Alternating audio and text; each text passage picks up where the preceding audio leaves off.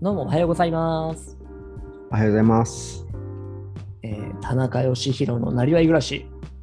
はい。勝手に名前がついたタイトルになったけどね。はい、 よろしくお願いします。はい、本日もよろしくお願いします。星野です。はい。田中です。お願いします。お願いします。いや、実は今回は収録前に、もう1本分喋り倒してしまったんですよね。そうですね。はい、ミスって、レコーディングボタンを押さずに一通り喋ってしまいましたが、ねえ、撮ってなかったですね。ざっくりどんな話したかの振り返りだけしとこうかなと思うんですけど、はいはいはいはやっぱり技術って大事だよねっていう、そうですすねごくざっくりだね。い。す ごくざっくりですね。いやごめんすごい関係ないんだけどさ、はい技術ってめちゃくちゃ言いにくくない 手術みたいなね。そうそう手術もきついけど技術もきつくてそうですね。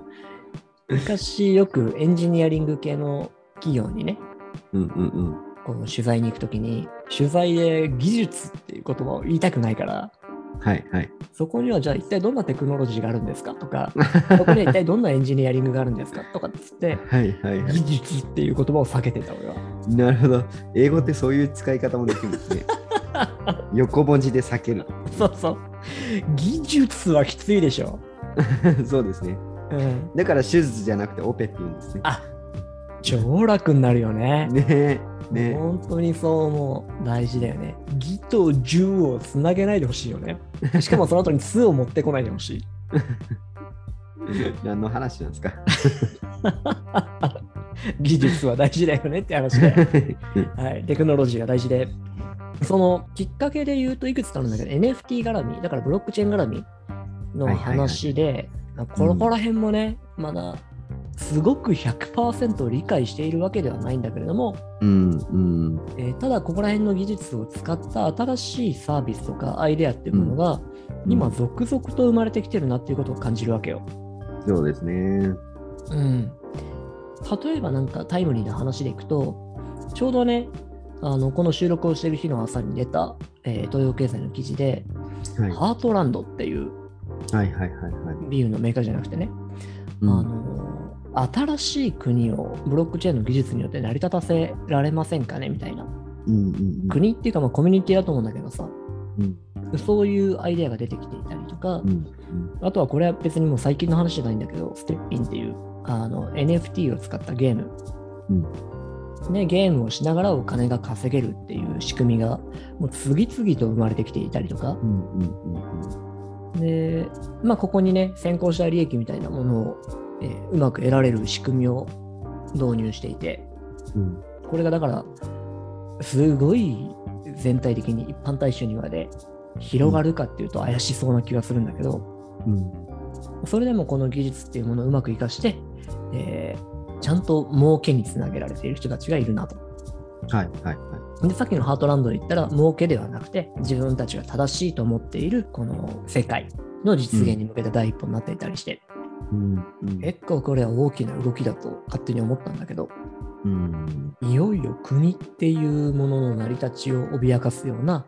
そういう仕組みにつながってきてるんじゃないかなとも思うところ。本当そうですよね。今ちょうどそういう NFT 絡みで「世界2.0」っていう本を読んでて、うん。これもしかしたら前回も話をしたかもしれないですけど、そこで言われてたのが、この NFT とかブロックチェーンとか、まあ、そういった技術によって、うんまあ、ウェブよく Web3.0 とかも言われるじゃないですか。はい。でそうなってくると、あのー言ったらこの技術っていうのは神の民主化だってその本では書いてあって、うんうん世界やその国とかそういったものを作るのが誰もができるようになってしまううん。うん。仮想現実の中でその誰もが世界を作れるっていううん。そういうふうに書かれていてなんかそれと僕はその話を聞いていてリンクしたんですけど、うん。本当なんか国とか世界とかそういったレベルのものがはい。作れてしまうその技術に対してなんか若干のこの恐ろしさも感じつつうんうんう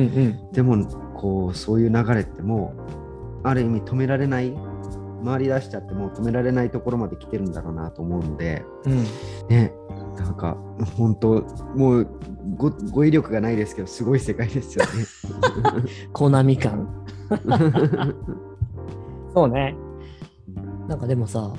この、まだまだここから一気に発展していくと思うんだけど、はいこういう技術の発達、特にね、この、いわゆるコミュニケーションメディアみたいなものの発達を見ていくと思うことがあって、うんバベルの塔ってわかるうんうんうん昔の聖書の中の詩の中に入ってる話でさ人間が、えーこの技術当時で言ったら土木とかだと思うんだけど建築系のね技術が高まって、えー神の住んでるところまで届くような塔を作っていったんだよねうんうん古代の人間たちが。うんはいでところがそれを見た神が怒って、えーそこにこう雷を降らすと。で何が起きるかっていうとうんそれまでは通じていた人々の言語が通じなくなるっていうことが起きるんだよね。うんうんうんうんでそれによって一気に文明がリセットされちゃうっていうお話だったと思うんだけどうん今もなんかそうなっていくようなことが起きてるなと例えばさいやー今そこでうん行われてるのってそのプログラミング言語的なね、えー世界共通言語みたいなものが使われて編み出されてでどんどんどんどん世の中の社会の仕組みが変わってきていると。うんで下手したらもうその中の情報が右にあったものが左に移るだけでお金が何千億と生まれるみたいなさうんそういう世界が起きているとうんこれに対してその技術が今一気に何らかの要因で失われたらうん人間のそっち方面の文明っていうのは一気になくなっちゃうよねってそうですよねうんあり得る話で言ったらこのよく分かってない電波みたいなものインターネットみたいなものとかこれがこのガンダムの世界にあるミノフスキー粒子みたいなものによって阻害されてしまったらうん今俺らが寄って立っているこのインターネットコミュニケーションというのは一気に全部なくなるんだろうなとそうすると次に来るのは地域を舞台にしたまたコミュニティに戻ってくるんだろうなとかっていうのも思って、うんうんうん、いや本当そうですよね、うんこれでこう世界それこそ僕らがさっき言ってた技術者の話ってもう今わかんないよねって言ってたそういう乖離がどんどんどんどん広い広がっていくんですよね。そう諦めちゃうとねついていかねばって思わねえと脳広がっていっちゃう一方でもそれがこう世界が世界とか国が、もしさっきのハートランドみたいな国がもういろんなところで同時多発的に発生していくと、うんこっちの国ではこういう言語を使ってるしこっちの国ではこういう言語を使ってるしみたいなものが、よりこう細分化されていって。うんだからそれこそ本当バベルの塔の通りに通じなくなっていってうんうん同じ日本語を話してたとしてももうなんか概念とか前提前提条件が違うからはい家は隣に住んでるけど住んでる世界はもう全く違って隣お隣さんと話してても何も通じないみたいなあり得るねねうんうんうんそんなことも起きてくる可能性あるよねね自治体が意味をなさなくなるしうんそのねそれぞれのちっちゃい島ちっちゃい国うがんできていくけど、その中でどうなんでしょうね経済っていうものをもう回らなくなるのかもしれないですよねもうほんと島の集落が集落単位で生活してたみたいなそういう形でしか成り立たなくなるのかまあ、とはいえ利便性とか生きていくために必要なものっていうものはみんなで担保し始めると思うからなうんその結局人間は食わなきゃ生きていけないからねうんうんでインフラ的なものは必要だからそこら辺はいろんなもので担保されていくんじゃないかとは思うんだけどうん最低限ねうんうん、でインターネットの弱みで言うと、そこのリアルに、ね、えー直接は干渉できないというところだよね。うんうんうんうんうんだからそのハートランドとかにしても、コミュニティ性、いわゆる地域性がないわけなので、うんそこら辺は平行じゃん、うんうん、そうですねそうですねなんか、うん、世の中って僕は勝手にこうバランスで捉えてるんですけども、うん片方のそういう利便性がうん。うん。すごくこう高くなっていくと逆の不便さっていうものも価値が出てくるうんうん。とかスマホでもうどれだけこう綺麗な写真があスマホのアプリで撮れるようになってきたら逆ににあんまり撮れないこう映るんですが流行ったりとかするんです。流行るのわけわかんねえよな。うん。でエモもいそれってつなんねかそうそうそう世界全体でのそのバランスが取れてる状態なんだろうなって捉えてるんですけど、うんうん。そう思うとそうやってこうねテクノロジーの発展によって世界が断絶していく中でのもうちょっとこう、まあ、デジタルじゃないリアルな部分うん。うん。っていうのは余計に価値が上がっていくんだろうなっていうのは、まあ、ある意味そうあってほしいっていう希望もありますけど。まあね、まあね。結局、希少さっていうのは常に価値を生むんだよね、まずね。うんうんうん、で、えーとはいえ、その希少さっていうのはすでになんかリアルな生活を離れた希少さになってしまうと、うん継続性を失ったうん価値になっていくよね。うんうんえっ、と、なんか例があるかな。例えば今俺らはお箸でご飯を食べていますと。うんでもお箸っていう技術がうん生まれる前は手で食ってましたと。例えば今この手で食うっていうことを推奨する、もしくは箸を出さない、スプーンを出さないカレー屋さんがあったとしたら、いそこは希少さを持って、えー生きてるやつは行くよね。うんうんうんただしそれって物好きの金の使いだよね。うんうんうん、なんかそういうことで物好きによって成り立た成り立つ、えー価値になっちゃうっていう映るんですもん物好きによる価値だよねもはやね、うん、失われても世界は特に影響を受けないっていうことになっていくんだろうなと思うのでやっぱり世界は進んでいるような気がする、うん、で後戻りできなくなっていくような気がする、うんうんうん、その技術は失われていくしはいあの星野さんもお子さんいるじゃないですかなんといるんですよはい その自分の子供がこう将来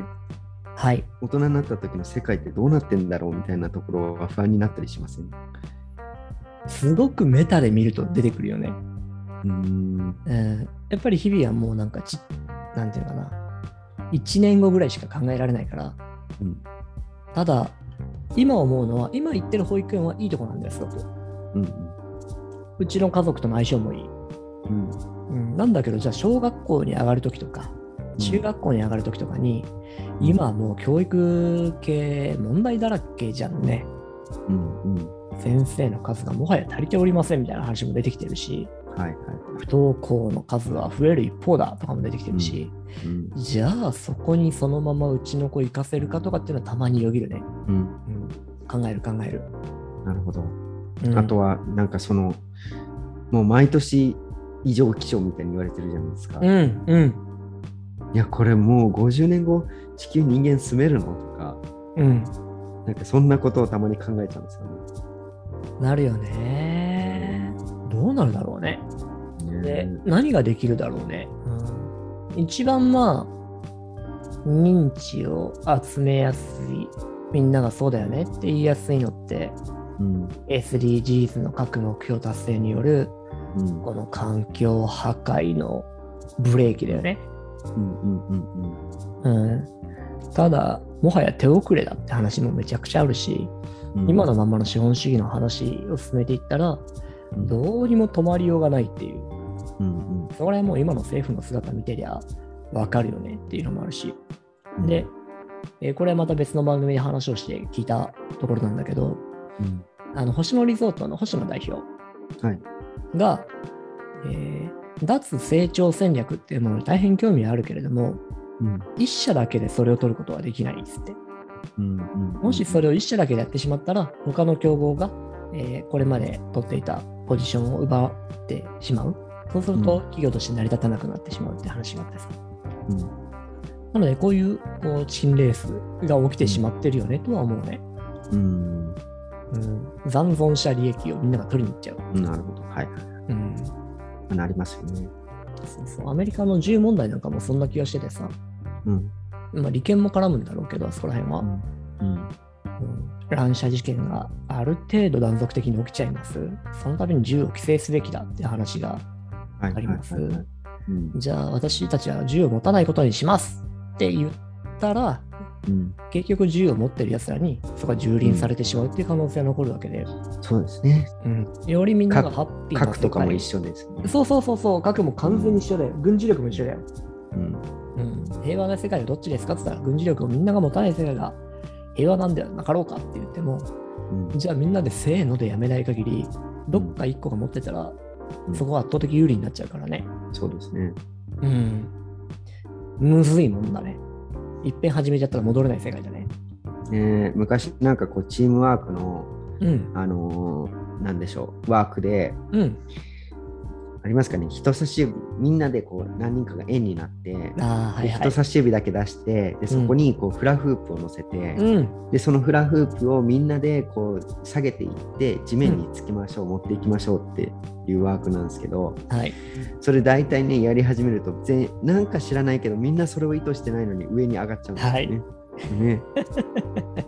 手離しちゃいけませんよって言うんだっけね。そうそうそうそう指が離れたらいけないので、うん。うん、だから知らず知らずのうちに上に上がっちゃ上がっていっちゃってうんもっと本当にほそれこそみんなでせーのってやんないと下に下がんないからうん。多分そんな感じなんでしょうね。みんな平和がいいよって言いながらも、せーのでやれないからね。うん、ね、うんなので、ここら辺にせーのを与える人が必要で、うんうん、それがシャアなんだろうね。うーん妙な話になったけ ど、はい、コロニー落としをしてしまいたくなるんだろう ね。そういうのを見ていると、シャアみたいに。うん、 地球を詰めなくすればいいっつって。そっか、そっちのシャーなんですね。誰誰いや、僕なんかあのシャーマンって聞こえたから、うんうん。シャ あーシャなるーほマン、うん、なんかひ卑弥呼的な存在なのかなって思ったんで すけど、ガンダムのやつですねガ。ンダムで した。はいシャア・アズナブルでした。 なるほど。うん。まあ難しいもんだね。なんかここら辺本当に、じゃあそういうことを言っていったら、結局独裁者うんによる、うんう、ん、いやだろうし、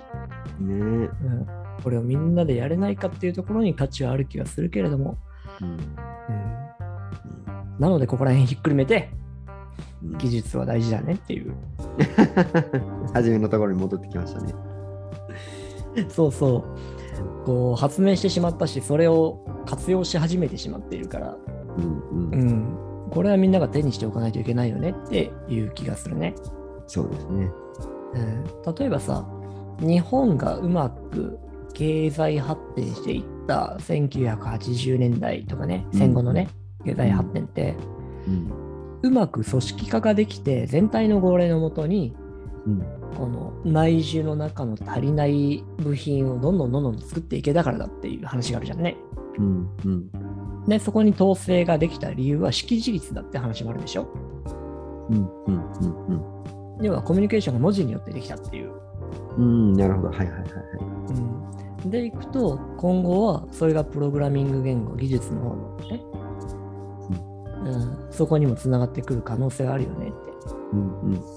うん、そこの識字率、また字が概念違うけど、うんうんこれが広まっていくことによって、また一気に全員で統制取って進んでいくこともできたりもするんだろうねともう思う。んうんただね、まあ技術一辺倒じゃねえんだろうけど、それと並行して地に足をつけた生活っていうのも大事になってくるだろうし、うんうん結局生産者であることっていうことをどっかで持ちながらやっていく必要も出てくるだろうし、うんいかんななく今日はもうふわふわふわふわした話を。本当ですね。 しておりますが、はい、ふわいい加減ふわふわしすぎたなと思うので、ここら辺で区切 区切っておきましょうか。そうですね。うんうんはい、じゃあ、田中さん、一言で今のお話をまとめていただいて。ええむずっねいや世の中はすごい方法方向に進んでるんだなと思いました。はい、ではでは、そんなこんなでお開きです。また次回、はい、よろしくお願いします。よろしくお願いします。